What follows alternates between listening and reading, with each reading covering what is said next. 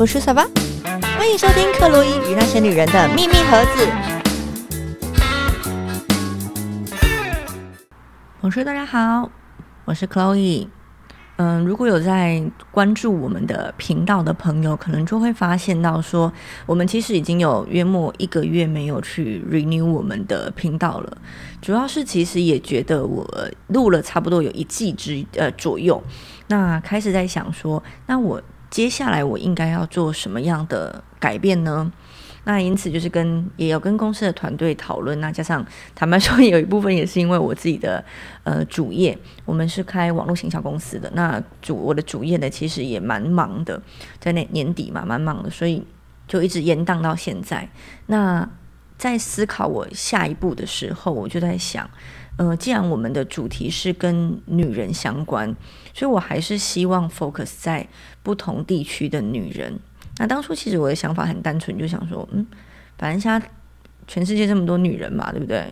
五十亿人，如果分一半的话，二分法的话，还有二十五亿人啊。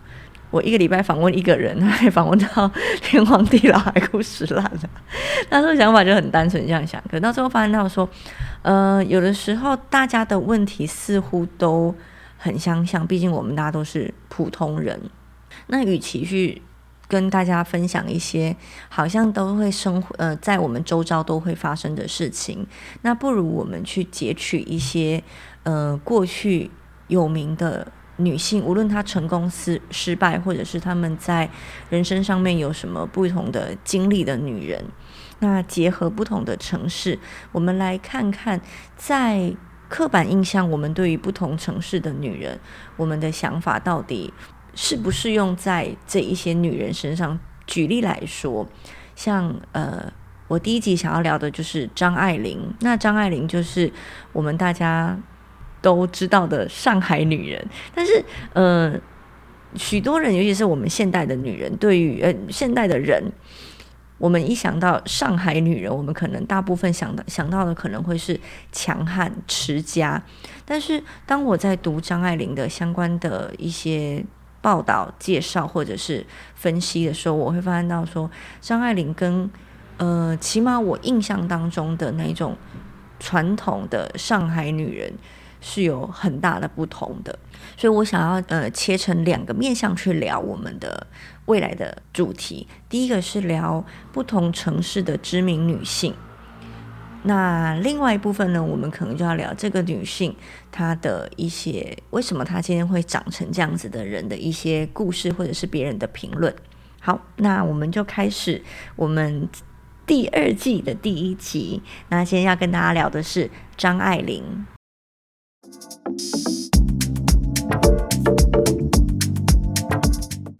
张爱玲一九二零年九月三十日生。享年七十四岁，于一九九五年九月八日过世。原名张英，笔名梁晶，是一名出生至上海，后来长期定居于美国的散文家、小说家、剧本作家以及剧本评论家。她也是中国最著名的女性作家之一。那张爱玲呢？其实她是出生于非常呃大的官宦之家。张爱玲的外曾祖父，也就是她的奶奶的爸爸，是清朝的。清朝慈禧太后的心腹李鸿章，那她的爷爷呢，也是李鸿章的爱将之一张佩伦。那张爱玲自幼在上海就直接接受了双语的教育，所以我们可以看到，在那个年代，张爱玲如果可以接受讲双语教育的话，她的呃背景是相当不简单的。那其实不只是张爱玲过得很嗯，在官宦之家过出生，其实从她的父亲就是。那个时候，大家讲，就应该说，这个时候我们讲的那种富二代。那他的父亲其实对于张爱玲的影响也非常大。等一下我们会聊一下张爱玲的父亲。那张爱玲呢？她从一九六零年年代末至一九七零年初，他的作品被夏志清等学者重新发掘。在一九七六年的时候，毛泽东逝世以后，中国大陆等地开始重新。检视中国文学史，那也因此他的作品才开始被广大的华人社群所欢迎。那有人开始只去注意到他的写作风格，归类于现实主义和现代主义。那也有学者评论，他等于说是建立了另外一种描写中国抗日战争以及中国大众生活的写作方式。这种叙事的方式与当时的文坛其实是有很明显的落差。那在他的主要作品当中呢，其实都有感受得到文学界呃，在那个当代主流文学界上面不一样的地方。好，那我们刚刚有聊到张爱玲的父张爱玲的父亲嘛，张爱玲的父亲张志怡，又名张廷仲，所以你会发现到说有一些的文章上面会直接写张爱玲的父亲张廷仲，一八九八年四月三十日生于南京。那他的爱好是古典文学和鸦片。呃，其实张爱玲的父亲本身自己自己就有一个很悲惨的故事。他五岁的时候就丧失了父亲，他的母亲呢，对他对他的管教非常的严格，甚至可以是称之为有控制狂的状况，使得张爱玲的父亲其实他的性格就相当的软弱，任何的一切的事情他都以母亲以及同父异母的哥哥为主。那他的性格，因为他性格很软弱，所以他做任何事情呢，只要不违反他的母亲的意志，他都会乖乖的照着做。那他的母亲过世之后呢，他所有的遗产都被异母的兄长，就是不同的妈妈的哥哥张志浅所侵吞。那在张志怡十七岁的时候，他结婚，也就是跟他的母亲黄亦凡结婚。那一九二零年的时候，张志怡二十五岁，跟他的哥还有他的妹妹三人分家。那他依靠了靠了他的堂兄，也就是时任北洋政府的交通总长张志坦，在那个地方呢，他就担任了天津津浦铁路局的英文秘书。那也因此全家搬到了天津英珠英珠界。那那时候呢，在天津官场的时候，张志怡就开始了纳妾、嫖赌、吸鸦片、打吗啡等等等的。的一些荒唐的行为，也因此，在一九二四年的时候，他的妻子，也就是张爱玲的母亲黄亦凡，就离家出走，那去到了欧洲，跟他的没有张爱玲的姑姑，也就是张志怡的妹妹，一起搬去了欧洲。那这时候呢，我们就拉出来讲，那后面后人开始去分呃分析这一段的时候，就有。拜官野史就有聊到说，因为他妈妈其实是有跟张爱玲的姑姑其实是有有一腿的，就是她可能其实因为自己的跟自己的丈夫的关系不好，所以就把这个感情投射到了自己的。就是小姑嘛，小姑的身上，所以她才会跟着他，依然居然跟着他去欧洲。不过这都是其他人的臆测啦，我们也不知道实际情况是什么样。我比较相信的是，就是自己的老公真的是太糟糕了，所以就搬去欧洲。加上其实张爱玲的母亲。也是出自于一个大户人家。好，那一九二八年的时候呢，张志怡就搬回了上海。那由于挥霍无度，大量的财产瞬间缩水。那虽然说是瞬间缩水了，但是他在一九三五年的时候，其实我在查这一段过世的时候，我觉得很扯了，就是他说大量的缩水，但是在一在这个十年当中呢，他仍然有虹口八栋的洋房，以及田产，还有古董。那再隔个十多年，就是一九四八年的时候呢，他还有办法，这一些房子里面，他他不是就是哎乖乖的过完一生，不，他还有办法把这七栋房子都卖掉，只剩然后以及田产还有古董都卖掉，到最后呢，只剩下最后一栋房子，也就是在一九四八年的时候卖掉。那那个时候呢，又遭逢了中国那边的金金元券的风波。那我那时候大概查了一下金元券，听起来就很像我们当时的旧。旧台币换新台币的政策，也因此他的卖房款呢，瞬间就是这样直接蒸发了。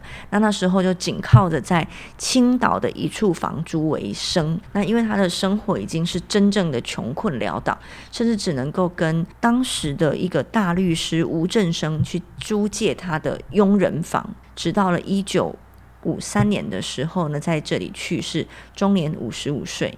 好，那我们聊聊张爱玲的母亲。张爱玲的母亲呢，黄亦凡原名是黄素琼。那那时候会改名成为黄亦凡的时候呢，也是因为陪同他的小姑去了欧洲，然后想说，哎，去了欧洲的时候是不是要改一个比较浪漫一点的名字？因此他就呃改名成黄亦凡。那他出生至湖南长沙，也就是湘军的后代。那我们可以看到，其实呢，他们两家算是门当户对啦。但是即使是门当户对，因为张爱玲的父亲自幼软弱，然后又染上了像我们刚才讲的纳妾嫖赌、纳妾嫖赌、吸鸦片、打吗啡这么多荒唐的事情。经过这些事情，她当然很快的就跟她的丈夫离婚了。其实很多人去讲到黄亦凡来讲，他有他的褒贬不一。有人说他出生于这种大家闺秀。那却是踏着三寸金莲，横跨两个时代的新潮女性，思想极为超前。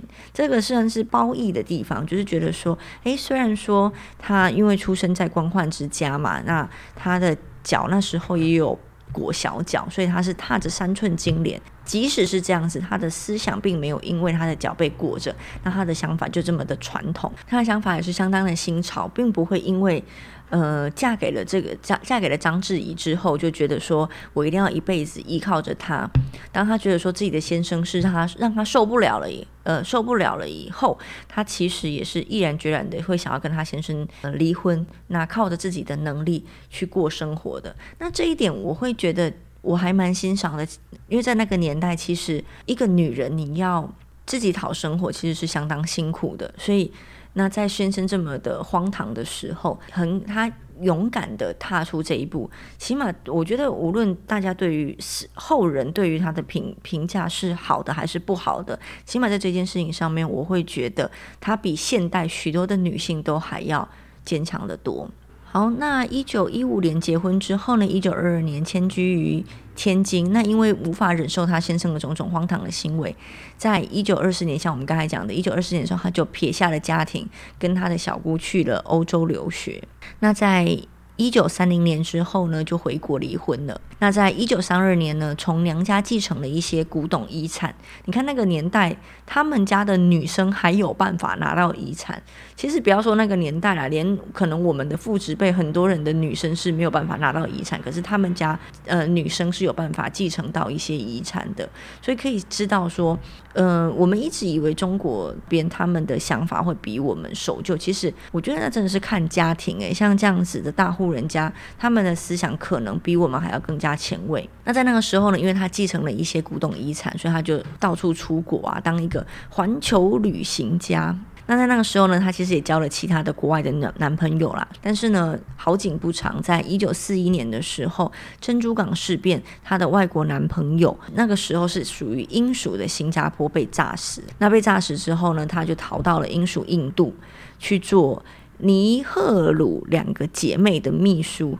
那至于尼赫鲁是谁呢？我们可能下一集可以再再再拓出来，我们再好好聊聊尼赫鲁的背景。那在二战中呢，他就失去了他所有的财产。那生活相当的落魄，那那时候他就只好带着他的其他的这些古董，大概约莫十七箱的古董呢，坐船去到了英国的伦敦，居住在地下室。那当时是一名制皮包的女工。说到在地下室啊，其实我有同学，那时候我去看他们的时候，也是在伦敦，他们就是住在地下室，但是他们地下室不像我们台湾人所以为的，就是这么样的，呃。脏乱不堪，它当然你说会不会比较潮湿？当然会，加上英国也算是比较海岛型，所以它本来就潮湿。那在地下室不免会更潮湿，不免会比呃在一楼以上就地地上更潮湿。但是它的居住起来的感受，起码我那时候进去的时候，我不会觉得非常的压迫，所以。呃，我我只能够讲说，呃，比较起他们过去的生活来讲，那居住在地下室一定是相呃相对的穷困潦倒的。那他在一九五七年的时候呢，就在伦敦因为胃癌的时候病逝，享年六十一岁。那张爱玲的父亲跟母亲，也就是张志怡跟黄素琼、黄亦凡，他们生下了一子一女，分别是张爱玲跟张爱玲的弟弟张子静。那张爱玲的唯一的弟弟跟张爱玲呢相差一岁。那据传闻，张爱玲的弟弟是长得非常的漂亮，但是有呃呼吸道的疾病。在一九四四年五月的时候，张爱玲也发有也因为她的弟弟发表过一篇散文，叫《童言无忌》，里头她是这样描述她弟弟的：我的弟弟长得很美，而我一点也不。我比他大一岁，比他会说话，比他身体好。我能吃的他不能吃，我能做的他不能做。有了后母之后，我住读，也就是我们现在现代说的住校。我住读的时间多，难得回家一次，大家纷纷告诉我他的劣迹、逃学、忤逆、没志气。那在一九四二年的时候呢，张子静呢入圣约翰大学的经济系，曾经在银行上班，担任过中学英文的教师。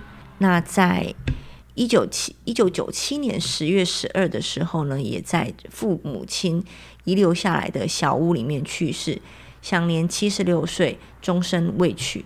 好，我们聊完了张爱玲的家人之后呢，我们来聊聊张爱玲本身。那先从张爱玲的童年开始。张爱玲是出生在上海公共租界西区的一栋清末的仿西式豪宅里面。那在一九九二年，也就是张爱玲两岁的时候呢，张志怡呢时任是天津津浦铁路局的英文秘书，全家呢就搬从上海搬迁到了天津的大宅里面。那在一九二四年的时候，四岁的张爱玲呢就进入了私塾学习。同年，张爱玲的姑姑张茂渊就赴美国留学。那我们刚才有聊到嘛，她的妈妈是跟她的姑姑一起去英国留学，等于说张爱玲四岁的时候就像是没有妈妈一样。那她的弟弟跟她差一岁，也就是她弟弟三岁的时候就没有妈妈了。那其实对于他们姐弟来讲，他们认为这一件事情影响他们自己很大。但是后人呢，怎么去评断他们呢？会觉得也许他的妈妈影响对他们的影响最大，但是。因为他们长期跟爸爸生活在一起，那爸爸的种种行为，以及爸爸跟后母的种种行为，其实也对于张爱玲后面的许多行为是有相也有关系的。那张爱玲的父亲张志怡呢，跟他的母亲。呃，离婚了之后呢，他就把那时候的外室，也就是他那时候也有很多的三妻四妾啦，就一起嫁到呃，一起把他接回家里面了。那也一起沉沦于沉迷于鸦片当中。那在一九三零年的时候呢，张英，也就是张爱玲的。原本的名字张英呢，就改名为张爱玲。这其实是为了上中学报名方便，会取叫爱玲，也是因为她跟英文的艾琳这个名字是一模一样的，发音起来是一模一样的，所以才会取名叫张爱玲。那同年呢，张爱玲的父母亲离婚了，她是跟着她的父亲一起生活的。那那时候，张爱玲的母亲黄素琼和她的姑姑张茂渊就租了法租界白尔登的一栋一座公寓。雇佣了一个白俄罗斯的司机以及法国的厨师，所以我们可以看到这一家人其实，在生活上面，即使他们已经好像开始走下坡了，他们还是极尽所能的去挥霍他们的生活，似乎从来没有好好的对于金钱有比较好的规划。这也是我觉得很多的。为什么家会常常会说富不过三代？我觉得这有很大的关系，就是他们的过去的还比较辉煌的日子的时候，他们从来不需要去担心钱的问题，也因此他们没有任何的存钱的观念。那以至于他们后来生活开始有一些遭逢巨变的时候，他们会更加的不知所措。那在一九三零年的时候呢，张爱玲进入了美国圣公所。办呃举办的贵族学校圣玛利亚女中就读，并且开始阅读了《红楼梦》。那她也有讲过说，她的许多的著作其实跟那个时候开始阅读《红楼梦》是有蛮蛮大的关系。那在隔年，也就是一九三二年的时候呢，张爱玲就在学校的校刊上面发表了她的第一篇的短篇小说《不幸的她》。那张爱玲的童年时光其实是不太开心的，除了她的母亲在她这么小的时候就离开她以外，她的父亲呢又娶了一个后母进来。那后母常常会把一些旧衣服呢给张爱玲穿，那其实蛮容易造成张爱玲的心理压力，因为后母喜欢的衣服跟张爱玲喜欢的衣服其实是。不一样的，那因此这件衣服上面就让张爱玲的心理压力造成了很很大的不舒服。那加上她的弟弟呢，也自己都说他们在从小就是在继母的虐待下面呃长大的。那在一九三七年的暑假期间，淞沪会馆爆发了战争，张爱玲的舅舅就一起避难，跑进了法租界的霞飞路伟达饭店。那张爱玲跟他们呢就同住了两周。返家之后呢，张爱玲的继母孙用凡跟张爱玲发生了很大的口角冲突，因为她会有一种觉得说，诶，你们背叛我了的感觉。那因为她跟他父，呃，她跟她的继母发生了口角，那她的父亲呢，就因为。长期都是那种吸食鸦片，然后头昏昏沉沉的。所以当他父亲看到说你既然跟我的女人发生冲突的时候呢，他父亲呢二话不说就开始对对张爱玲痛打了一顿。那打完他之后呢，就把张爱玲软禁在家里面半年。那在那个时候呢，张爱玲呢就发生了严重的痢疾。在一九三八年的时候，张爱玲他就离家出走，投奔他的生母黄一凡。好，那在隔年的时候呢，他就考取了伦敦大学的奖学金。他本来要去伦敦读书的，但是因为二次世界大战的爆发，所以呢，他的伦敦大学呢就不能去了。那他只好改成去香港大学的文学院。那在香港大学的时候，他也很幸运的结交他人生中最好的好朋友，一个斯里兰卡的女人严英。那其实后续呃。他后来的许多的著作，其实也都有谈到严英。严英，那他甚至有一些严英语录收录在在他的书里面。也因此，我们可以看到，其实严英对他的影响是很大的。他会有一种诶，少数人了解我的感觉。那在一九四一年的时候，太平洋战争爆发，到了十二月二十五日，日军占领了香港，张爱玲因此不得不中断了他的学业。回到了上海。那张爱玲回到了上海之后呢，她就就读了，也跟她弟弟一样就读了圣约翰大学。但是两个月之后呢，就经济穷困而辍学。那因为她的经济上面已经不堪负荷了，她只好从就是只好开始想办法，我要我要怎么样挣钱。那因此她当时呢就选择从事文学创作为生。最初她在英国报刊撰写影评。我们刚刚有提到嘛，张爱玲她是蛮。蛮了不起的影评影评家也是。那在一九四三年呢，也就是隔年的时候呢，张张爱玲就见到了上上海著名的作家和编辑周寿娟，获得了赏识。所以在一九四三年的时候，所以在一九四三年以及隔年的一九四四年的两年当中，他得以连续发表多篇轰动的中短篇小说，包括了《沉香屑》《第一香炉》《倾城之恋》《心经》《金锁记》等。在临沦陷时期的上海，算是一举成名。其实这几部都是，我相信，如果是有在看张爱玲小说的人呢，都是算是蛮耳熟能详的啦。对啊，那在那个时候呢，他算是在上海就一票一炮而红了。那在当时呢，他其实也认识了汪精卫政权的宣传部次长，也就是他的第一个。老公胡作家胡兰成，那跟他交往其实没过多久呢。那个时候胡兰成其实是有妻室的哦。胡兰成的人生中有六个还七个女人。那那个时候胡兰成呃已经有第二个老婆了，就是说张爱玲之前已经有两，胡兰成已经有过两个女人了。那在认识张爱玲的时候，胡兰成已经有第二位第二位夫人。呃，即使是这样子的情况下，胡兰成还是。进行了蛮猛烈的追求的。我们后面会聊到张爱玲跟胡兰成的许多故事，因为胡兰成对张爱玲的影响算是非常非常的大的。那张爱在童年的时候呢，就跟胡兰成在上海秘密结婚。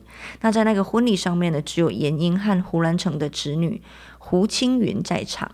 那那个时候结婚的时候，他们写下了一句话，那后面也成为世人津津乐道的一段话。他们上面写着。胡兰成与张爱玲签订终身，结为夫妻，愿使岁月静好，现世安稳。前面两句呢是出自于张爱玲的手，后面两句是由胡兰成所撰写的。其实很多人看到胡兰成后面写的“愿使岁月静好，现世安稳”，很多人对于这两句话其实是相当不屑的，因为第一，胡兰成其实那时候就是汪伪政府的，算是在呃对于中国人而言，他就是一个汉奸啦。他们对对中国他们那边呢，就会觉得说，那我们的岁月不静好，都是你们这些人害的。第一是这样，第二是你的人生中整天在劈腿起不同的女人，然后你跟我讲说，愿使岁月静好，现世安稳。其实对于许多中国人来讲，他们是很瞧不起，比如说中国人被对于正常的人来讲都是蛮瞧不起胡兰成。那其实他们呢结婚了没多久，胡兰成呢就迁往了武汉去办不同的办办报纸这样子。那在那个时候，在医院里面又诱惑了一名十七岁的护士周训德，并与之同居。其实胡兰成本身就比张爱玲大了十七岁，所以也有人去。讲到张爱玲的一生，为什么都跟年纪比她大这么多的男人交往？那因此就有人去提到说，那是因为张爱玲从小渴望父亲的爱，却又得不到父亲的爱，因此她会有一种像是蛮偏执、蛮变态的一种恋父情节，导致她后面遇到的男人很渣就算了，可能都还年纪比她大非常的多。那张爱玲跟胡兰成结婚的隔年。呃，一九四五年八月的时候呢，日本投降，那胡兰成化名为张嘉怡，逃亡到浙江温州。那那时候在浙江温州中学呃任教。那在流亡的期间呢，胡兰成呢又跟寡妇范秀美同居。那在一九四六年的时候呢，张爱玲还曾经前往了温州去探亲。张爱玲是胡兰成的第四任妻子，而范秀美是他的第六个女人，那就有人说了，柏拉图说，如果不幸福，如果不快乐，那就放手吧；但是如果舍不得，放不下，那就痛苦吧。所以有人说，胡兰成对于张爱玲来说是不可多得的缘分，就像他写的那样，没有早一步，没有晚一步，刚巧就在这里了。好，那因为时间的关系呢，我们先聊到张爱玲的。到认识到了胡兰成的过程，那后面呢？其实我们可以好好的聊聊张爱玲跟胡兰成，以及张爱玲的第二任老公，也就是得意的美国人。好，那因为时间的关系，也加上其实张爱玲的故事呢非常的精彩。我们先张爱玲的生平，就是前段前半段的生平。那后面后面我们再开始聊她跟第一任丈夫胡兰成的其中的感情上面的纠葛，以及她的呃最后一任老公，也就是得意的美国人赖雅的一些呃感情故事。那我们就下一集见面喽。好，那我们今天就聊到这里。拜拜。